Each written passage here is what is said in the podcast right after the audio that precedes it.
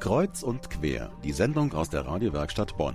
Mehr Beiträge auch als Podcast unter www.radiowerkstattbonn.de. Auch in der Dunkelheit strahlte er und war weithin sichtbar.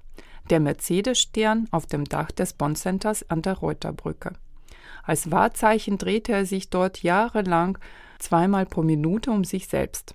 Doch damit ist jetzt Schluss. Denn das Bonn Center gibt es nicht mehr. Meine Kollegin Tanja Störtenbecker berichtet über die heutige Sprengung des Gebäudes.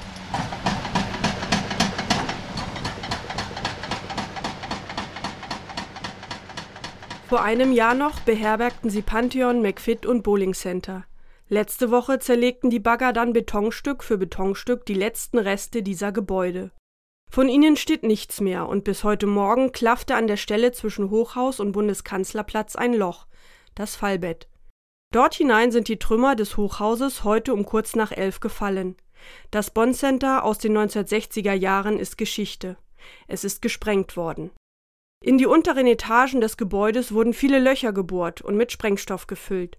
Wie viele Löcher und wie viel Sprengstoff nötig waren, um das Bonn Center zu Fall zu bringen, das erläutert Sprengmeister Eduard Reisch. 1500 Löcher und wir haben circa ja, Lademenge von knapp 300 Kilo gesamt. Die einzelnen Lademengen die sind, liegen also bei 100 Gramm je Bohrloch und gehen also dann schon mal bis auch 300, 400 Gramm je Bohrloch hoch. Zuerst zündeten die Sprengladungen im Erdgeschoss und im ersten Obergeschoss, die den sogenannten Skelettbau betrafen. Darauf folgte die Sprengung des Treppenhauses, sodass der Skelettbau nach unten rutschte.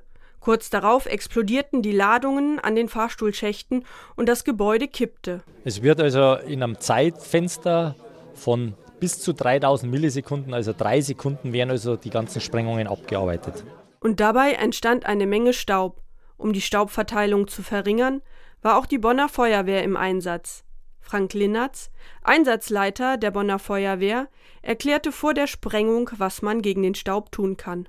Wir werden eine Wasserwand aufbauen äh, und zwar bestehend aus Düsenschläuchen. Das sind eigentlich normale Feuerwehrschläuche, die Öffnungen haben und einen sehr feinen Wassernebel bilden, die eine Höhe von etwa 12 Meter bildet. Und damit versuchen wir dann den Staub, ich sag mal, zu vermindern. Wir werden äh, den Staub nicht zu 100 Prozent binden können, aber ich sag mal, einen Großteil des Staubs werden wir verhindern können, dass der sich in der Umgebung dann ausbreitet und Verschmutzungen herbeiführt. Zwei bis drei Monate dauern jetzt die Aufräumarbeiten nach der Sprengung. Auftraggeber für die Sprengung des Bonn Centers war der Kölner Investor die Art Invest. Was nun an dieser Stelle entstehen soll, skizziert Thomas Leise, der Projektleiter der Art Invest. Es wird vor allen Dingen erstmal ein Bürozentrum werden, ein Büroquartier als Verwaltungsstandort.